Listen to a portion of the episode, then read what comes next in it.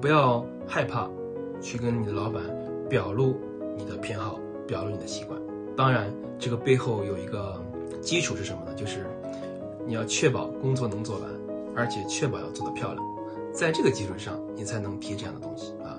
如果你做都做不完，或者做出来之后一塌糊涂，这个提出来反而是一个不好的事情啊。但是大家要记住，这个一定要提。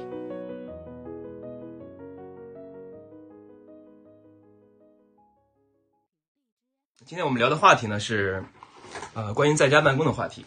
因为大家也知道，最近由于一些呃特殊的原因，大家都不能去办公室，只能在家办公。刚开始听到在家办公都很高兴啊，就是哎呀，终于可以在家办公了。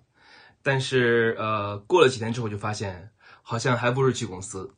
那么现在大家可能在家办公已经两三周了，有的人甚至甚至在想，哎呀，什么时候能回去？我要赶紧回去。呃，所以说，在家办公的体验好不好？在家办公的效率高不高？貌似是最近一个非常呃大家关注的话题。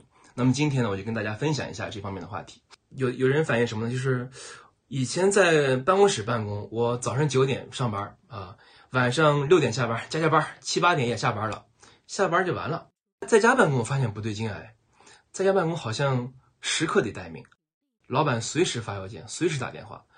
以前八九点下班，在在家办公变成晚上十点、十一点下班了，这个怎么办啊？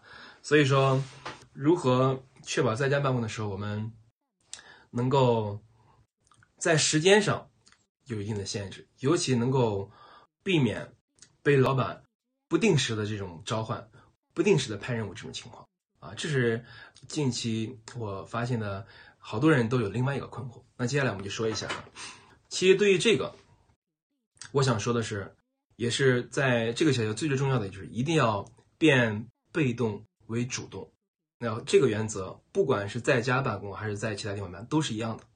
什么意思？也就是说，你的时间、你的任务，不要等着老板去安排。如果你等着老板去安排，你被动的去安排，你永远是被安排的人。你的时间永远掌控在别人的手里。我们要主动的去安排。什么叫主动的去安排？举个例子啊，就像我前面讲的啊，以前我经常在家办公，尤其是在这个。呃，麦肯锡工作的时候，呃，比如说周末、周六一天，我会有许多任务，可能有三个，比如一个老板、一个客户，还有一个同事，三个人给我打电话，分别跟我说啊要干什么什么什么什么。最刚开始我就是被动的角色，就是我被牵着走。这个人说你干个这个，我说好，我一会儿交给你。那个人说你今天晚上十点交我交我这个东西，我说好，我给你办。另外人说啊，今天有个什么什么特别着急，能不能做一下？我说好，我今天晚上睡觉前肯定发给你，就很累。那么后来我如何变成主动的呢？我早晨的时候，我会主动联系他们，他们可能还没有想好的，我先跟他们说，哎，今天我想先问一下，你这儿有没有什么重要的事儿？据我的理解，我们今天有这个是要做的啊，我认为这个事儿当下紧急程度不那么高，我可不可以先把这边的一部分做完，晚上十点发你，你觉得可以吗？跟对方去确认啊，如果对方说可以，OK，我同意，没问题，好，那就按这个来，这个时候。你的时间就抓在自己手里了，而不是抓在对方手里，啊，所以在家办公的时候，我们需要有一个思维，有一个什么思维呢？向上管理思维，upward management，啊，这个是其实，在职场里非常非常重要的，就是因为在职场里，我们一般都是管理都是从上往下，但是还有个能力，就是我们要往上管理我们的老板，啊，为什么我们需要管理老板？两个原因，第一个原因。其实，好多老板他在派任务的时候，他自己也没有想清楚。因为我自己当老板，我有这种体会啊，就是我觉得，下面这个人应该闲着呢，我要给他派点活儿打个电话派点活儿或待会儿突然想起个什么事儿，原来没想到，现在突然想起来，再打个电话。就他的脑子装的东西每天都有很多，他希望给你派点活或者他突然想起个事儿，他就联系你。但是这样的计划，这样的思考是非常不系统。非常没有计划性的，所以从这个角度来讲，老板是需要你的帮忙的。需要你帮什么忙呢？你帮他想清楚，你帮他提前判断一下，今天到底我们应该把什么完成？这个事儿的优先级是怎么样的？什么时候需要完成？啊，这个是我们需要帮助老板做的。这第一个。第二个原因是什么呢？就是如果你这样做了的话，对你个人。在老板心目中的形象会有大大的加分作用啊。我从一个老板的角度来讲哈，就是我喜欢什么样的人呢？我喜欢能够独立思考，而且能够积极主动思考的人。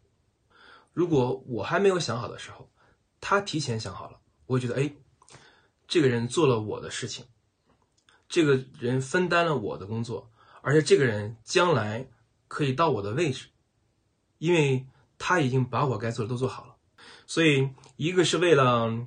啊，沟通更顺畅，掌控我们自己的时间。另一方面，为了我们在老板在管理层心目中有一个更好的形象，所以我们应该主动的去管理老板，而不是被动的等着对方来派任务。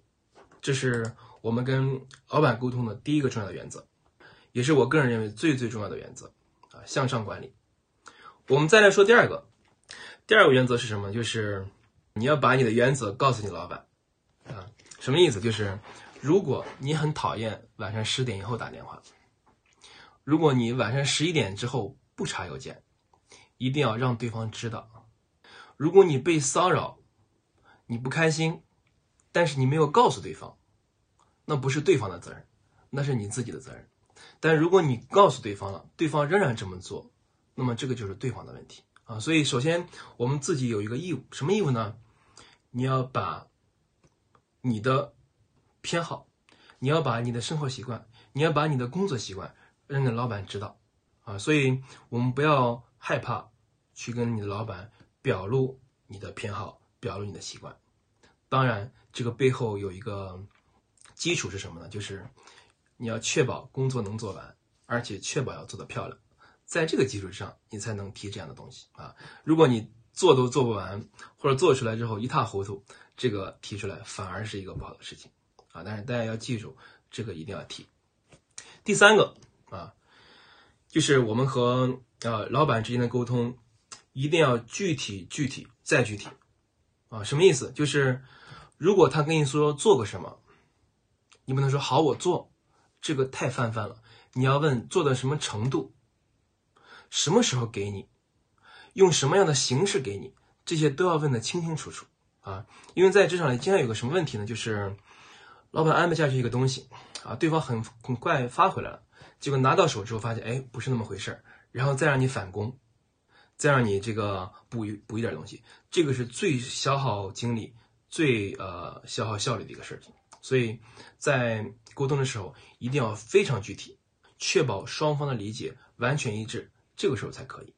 啊，这是我说的第三个原则啊，所以，呃，在跟老板沟通的过程中，尤其在家工作这个状态，这三个原则，希望大家能够呃记住，能够带走。